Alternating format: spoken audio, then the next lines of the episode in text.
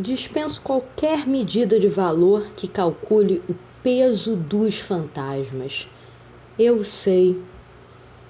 A atendente da clínica pergunta sobre minhas medidas para o cadastro. Subo na balança, que me informa mais cinco no que eu já conheço.